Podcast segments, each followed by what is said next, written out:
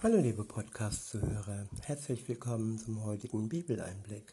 Schön, dass ihr wieder dabei seid.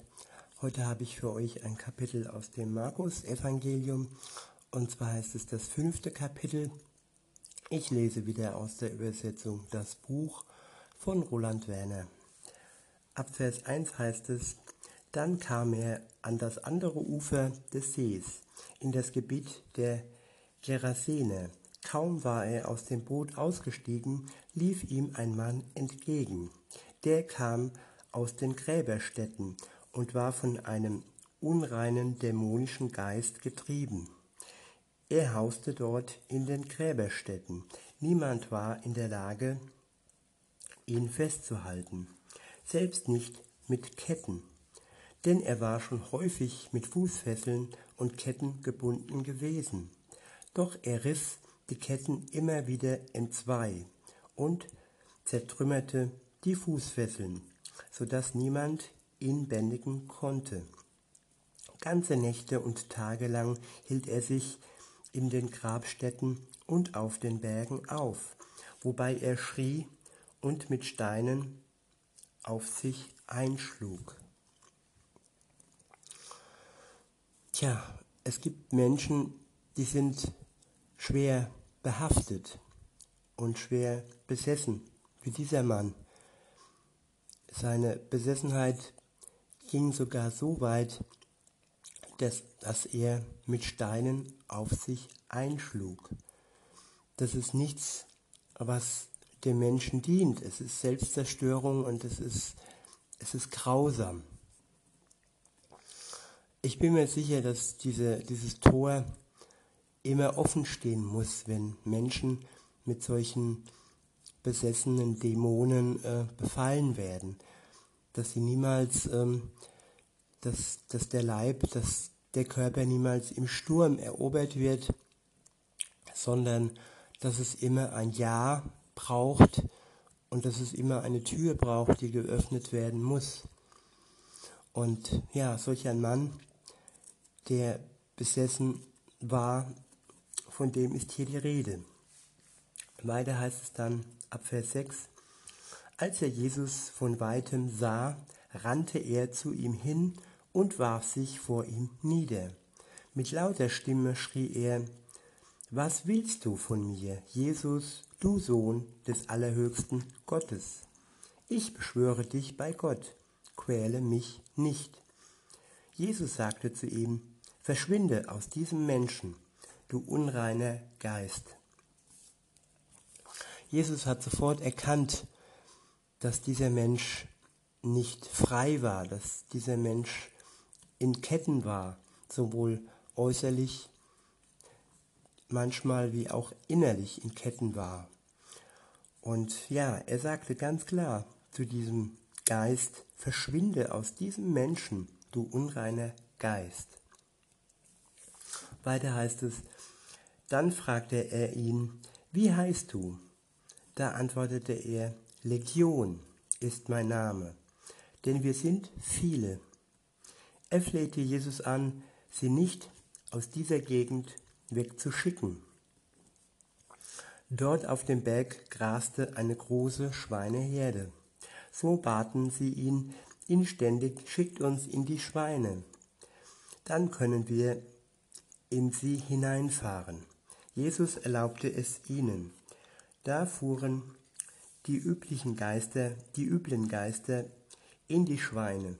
Die Herde, es waren etwa 2000 Schweine, rastete, üb, raste über den Berghang hinweg in den See hinein und ertrank im Wasser. Die Schweinehirten rannten fort und berichteten das alles in der Stadt und in den umliegenden Dörfern. Da kamen die Leute, um zu sehen, was geschehen war. Sie gingen zu Jesus hin und sahen dort den vorher von Dämonen gequälten Mann. er saß ruhig da, war gekleidet und bei vollem Verstand. Und das war der, der die Legion in sich gehabt hatte. Da bekamen sie es mit der Angst zu tun, die, die es mit eigenen Augen gesehen hatten, berichteten, wie sich die Sache mit den von den, wie den, wie dem von Dämonen gequälten Mann und auch das mit den Schweinen ereignet hatte. Da baten die Leute Jesus, aus ihrer Gegend fortzugehen. Es ist für mich irgendwo unbegreiflich, warum die Menschen, die dort gewohnt haben, Jesus gebetet haben, äh, dass er aus der Gegend äh, verschwindet. Er hat einen anderen Menschen befreit von Dämonen, von einer ganzen Legion von Dämonen. Und die Leute, die das erfuhren, die bitten nun Jesus, dass er doch gehen soll. Und das ist für mich, ja, da ist ein Befreier. Und ähm, auf der anderen Seite sind die, die diese Befreiung nicht als das deuten, ja, was es ist. Sie bekommen Angst von seiner Macht, dass er sogar Macht hat über Dämonen, über böse Geister, unreine Geister. Und diese Angst verleitet sie dann dazu, ihn ähm, aus ihrer Gegend äh, wegzuschicken. Ja, und wie ist es bei uns? Die Wunder Gottes sind oftmals ähm, staunenswerte Tatsachen. Und irgendwie passen sie nicht so in das normale Leben. Und so war es wohl auch damals. Jesu Wunder und Jesu Tat durch diese Befreiung des Mannes hat wohl nicht so in die Zeit und in das Leben der Menschen dort gepasst. Wunder muss man auch ja, akzeptieren.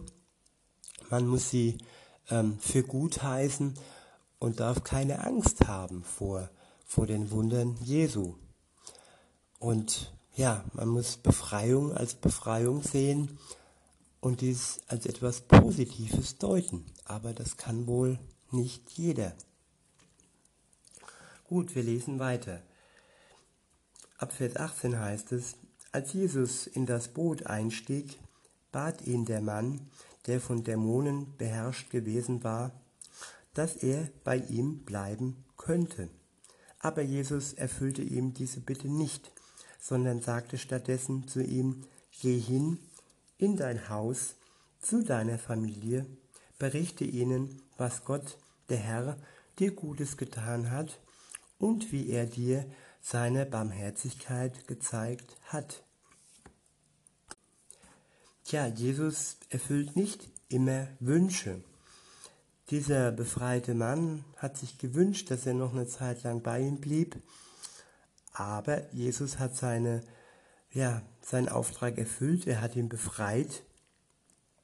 Und als befreite Menschen sollen wir das nicht für uns behalten und dies nicht nur mit Jesus besprechen, die Freude zwar ihm äußern und ihm danken, aber nach diesem Dank sollte man dann zurückgehen in den Alltag, in seine Familie, in seinen Freundeskreis und sollte dann diesen Menschen um sich herum davon berichten, was passiert ist und äh, ihnen sagen, wer einem dann da befreit hat. Und ich denke, das gibt es auch noch heute, dass Menschen wirklich ähm, von dämonischen Mächten ähm, gefangen sind und nicht frei sind.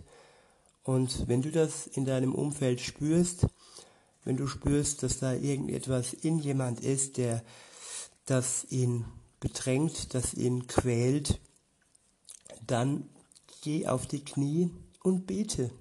Jesus, bete zu Jesus, bitte ihn darum, dass er diesen Menschen befreit. Und das Wunder, das damals geschah, das geschieht auch heute noch. Da, da bin ich mir ganz, ganz gewiss. Und probiert es einfach mal aus, wenn ihr wirklich solche Menschen kennt in eurem Umfeld wo ihr denkt, dass sie nicht frei sind. Und dann könnt auch ihr diese Wunder erleben, die damals passiert sind. Und weiter heißt es dann, da ging der Mann fort und berichtete von diesem Zeitpunkt an in dem ganzen Gebiet der zehn Städte, wie Jesus ihm geholfen hatte. Alle, die das hörten, wunderten sich sehr. Ja, und das ist auch wieder was Positives. Jesus haben sie weggeschickt, aber dieser Mann, der dieses erlebt hat, dieses Wunder durch Jesus, er hat praktisch stellvertretend für Jesus, und vielleicht hat er gerade deshalb gesagt, Jesus, äh, geh zu deiner Familie und erzähl das weiter, weil die Leute ihn weggeschickt haben. Und insofern sind wir auch ähm, Stellvertreter Gottes, dass wir ähm, unseren Vertrauten von Gott erzählen. Darüber, was wir erlebt haben, darüber, dass er uns Frieden schenkt, dass er uns Ruhe gibt, dass er uns erlöst hat. Und wir sind wirklich Beauftragte Gottes, so wie in diesen Versen, so trifft es auch auf uns zu. Ja, und nicht nur werden sich Menschen wundern, es werden auch einige wirklich den Schritt gehen, um mit Jesus dann ein Leben zu beginnen. Der nächste Abschnitt ist überschrieben mit die Tochter von Jairus. Jairus heißt der Mann. Als Jesus wieder auf die andere Seite des Sees zurückgefahren war, lief ein großer, eine große Menschenmenge zusammen. Jesus war noch nicht am Ufer. Da kam einer der Leiter der Synagogen mit Namen Jairus, mit Namen Jairus. Als der Jesus sah, fiel er vor seinen Füßen nieder und flehte ihn an. Meine kleine Tochter ist kurz vor dem Sterben. Deshalb komm mit und lege deine Hände auf sie, damit ihr geholfen wird und sie weiterleben kann. Da ging Jesus mit ihm, eine, eine große Menschenmenge folgte ihm und drückte sich eng an ihn heran. Der nächste Abschnitt ist überschrieben mit die Heilung einer unheilbar Kranken. Ab Vers 25 heißt es, darunter befand sich auch eine Frau, die schon seit zwölf Jahren an einem unheilbaren Blutfluss litt. Sie hatte durch die Behandlung vieler Ärzte schon viel über sich ergehen lassen. Dabei hatte sie ihre, ihr ganzes Hab und Gut eingesetzt und es hatte ihr doch nichts genutzt. Vielmehr wurde es immer schlimmer mit ihrer Krankheit. Weil sie von Jesus gehört hatte, kam sie in der Menschenmenge von hinten an ihn heran und berührte seine Kleidung. Denn sie sagte sich, wenn ich nur sein Gewand berühre, dann werde ich wieder ganz gesund werden. Augenblicklich hörte ihr Blutfluss auf. Sie spürte in ihrem Körper, dass sie von ihrer Krankheit geheilt worden war. Welch großer Glaube ist das denn hier und welch, welch Leid hat diese Frau erfahren, von Arzt zu Arzt ist sie gegangen und all ihr Hab und Gut hat sie verloren. Und ihre äh, tatsächlich letzte Hoffnung war Jesus. Und sie hatte wirklich einen großen Glauben. Sie glaubte daran, dass wenn sie einfach nur das Gewand von Jesus berührte, dass sie dann wieder ganz gesund werden würde. Und genau dies passierte. Ihr Glaube wurde erhört, sie berührte das Gewand Jesu und ihr Blutfluss hörte augenblicklich auf. Sie spürte in ihrem Körper, dass sie von ihrer Krankheit geheilt worden war. Ja, und wenn jemand betet, dann betet er zu Jesus. Wenn jemand einen Glauben hat, dann weiß das natürlich Jesus, dass zu ihm gebetet wird und dass, ja, dass der Glaube dieser Frau groß war, das wusste er. Und so heißt es dann im Vers 30, Jesus wusste im selben Augenblick, dass eine Kraft von ihm ausgegangen war. Er drehte sich in der Menge um und fragte, wer hat meine Kleidung berührt? Es geht Kraft aus, Kraft von Gott. Und Jesus war als Mensch auf der Erde, er war als Gottes Sohn auf der Erde. Und dieses Beispiel zeigt genau, dass keine direkte Kommunikation stattfand zwischen den zwei Menschen, zwischen Jesus und zwischen dieser Frau. Sie haben sich nicht unterhalten. Sie hat ihm nicht darum gebeten, dass er sie heilt. Nein, sie hat einfach nur daran geglaubt, wenn sie den, den Saum seines Gewandes berührt, dass sie dann geheilt ist. Wie gesagt, es gab kein Dialog, es gab kein Gespräch. Und Glaube verbindet. Glaube verbindet und es sind auch nicht unbedingt immer Worte nötig. Und von Jesus ging also eine Kraft aus, ohne vorher, ohne dass vorher ein Dialog passiert ist. Das ist ein, eine, eine wundervolle Begebenheit und es zeigt auch, dass, wo ja jetzt Jesus nicht mehr bei uns weilt auf der Erde, dass der Glaube entscheidend ist. Nicht die, die Nähe, die unmittelbare Nähe, sondern es ging nicht mal ging es darum, um diesen Saum, es ging einfach nur um den Glauben dieser Frau, da bin ich mir zu 100% sicher, dass es nicht nötig war, dass diese Frau unbedingt diesen Saum berührt. Es ging hauptsächlich um ihren Glauben. Und ja, weiter heißt es dann, Jesus sagte, fragte, wer hat meine Kleidung berührt? Seine Gefährten sagten zu ihm, du siehst doch, die Menge, die sich von allen Seiten an dich herandrängt. Und dann fragst du, wer hat dich, wer dich berührt hat? Was für eine lustige Frage. ja, aber das ist dann nochmal deutlicher, dass ja die große Riesenmenge und Jesus, ja, lass, lassen wir einfach mal die Welt sprechen. Die große Riesenwelt die Menschen, die gedrängt in dieser Welt leben.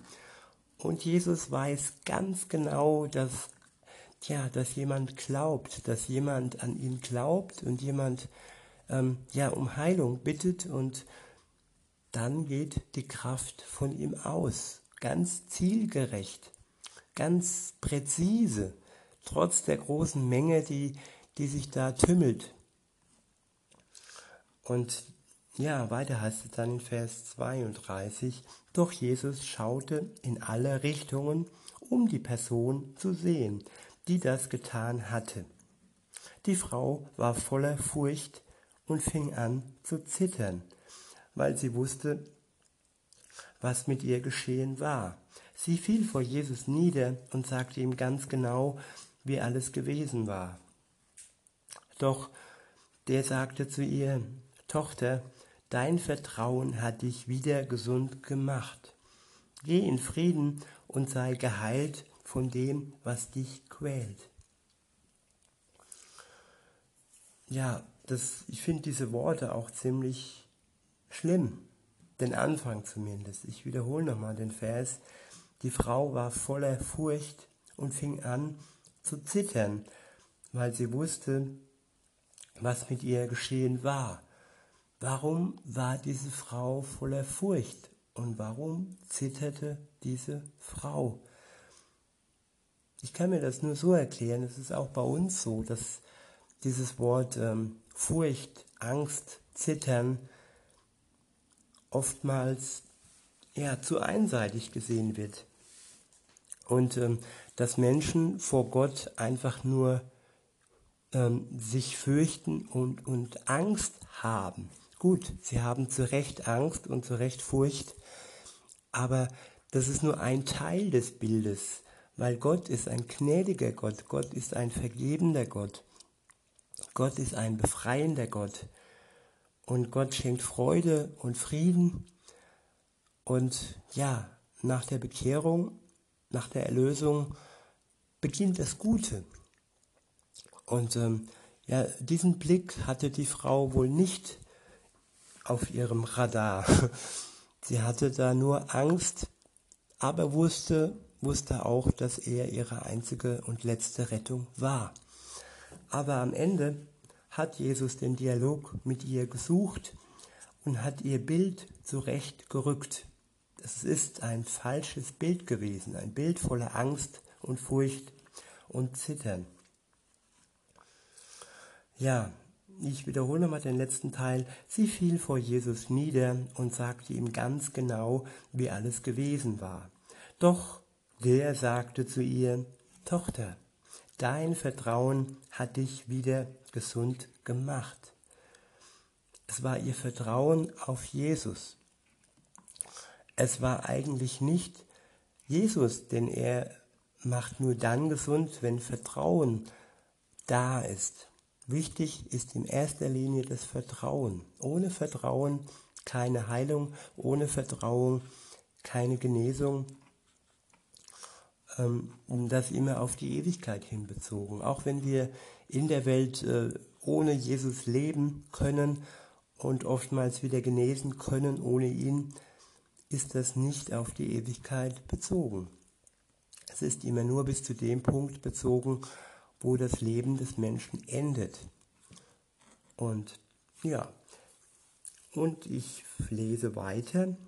Jesus sagte dann zu ihr, geh im Frieden und sei geheilt von dem, was dich quält. Ja, ich denke, es ist allgemein gehalten und Jesus ist ein Arzt, der nicht nur auf Symptome, Symptome sieht und dieser Blutfluss war nicht einfach nur ein Blutfluss. Es war äh, ein Hintergrund bei allem und Jesus sieht ganz tief in sie hinein und heilt auch ganz tief, wenn er da sagt, geh in Frieden und sei geheilt von dem, äh, hier steht nicht von dem Blutfluss, hier steht von dem, was dich quält.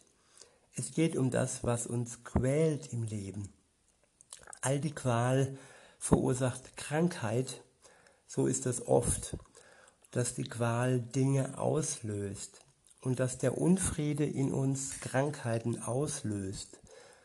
Und Jesus möchte uns Frieden schenken. Frieden und durch den Frieden die Qual eliminieren. Und dies tat Jesus hier bei dieser Frau. Der letzte Abschnitt ist überschrieben mit Vom Tod zum Leben. Ab Vers 35 heißt es, während er noch mit ihr sprach, kamen einige Leute aus dem Haus des Synagogenvorstehers mit der Nachricht, deine Tochter ist gestorben. Warum belästigst du den Lehrer noch? Eine traurige und schreckliche Meldung, ja. Und auch sehr taktlos.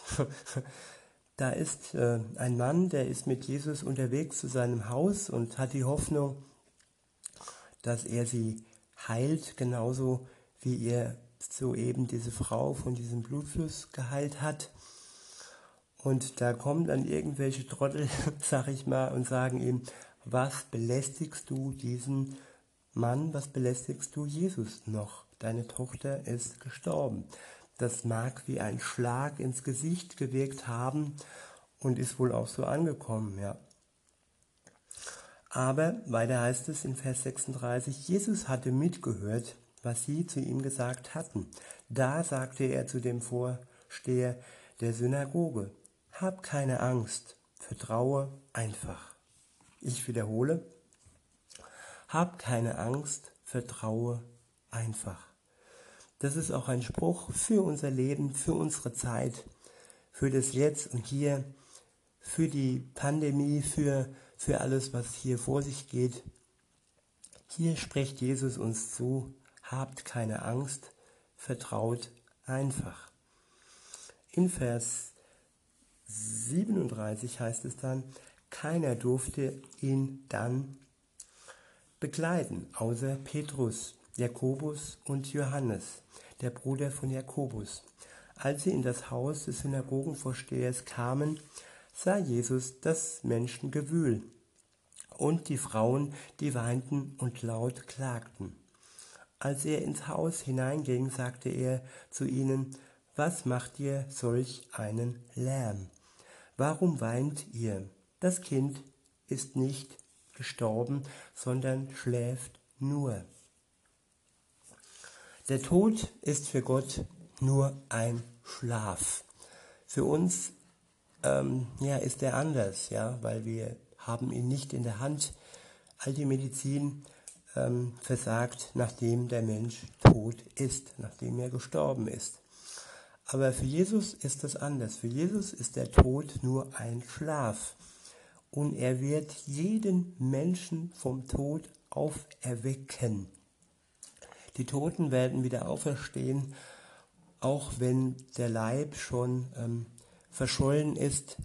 Ihr, ihre Seelen werden herauskommen aus dem Totenreich und ähm, wir werden auch einen neuen Körper bekommen, wenn der alte schon verwest sein soll oder ist. Und weiter heißt es dann in Vers 40, ähm, doch sie lachten nur über ihn. Ja, sie lachen. Für sie ist der Tod das Ende, für Jesus ist es nur der Schlaf. Also lachen die Menschen darüber. Weiter heißt es, da warf er sie alle hinaus und nahm den Vater des Kindes und die Mutter mit sich, ebenso die, die bei ihm waren, und trat in das Zimmer, in dem sich das Kind befand. Dann ergriff er die Hand des Mädchens und sagte zu ihr, Talita, cum, Talita cum, das heißt übersetzt, Mädchen, ich sage dir, steh auf. Sofort erhob sich das Mädchen und lief umher. Es war zwölf Jahre alt. Da gerieten alle völlig außer sich. Jesus schärfte ihnen ein, dass niemand es erfahren sollte. Dann sagte er, dass man ihr etwas zu essen geben sollte.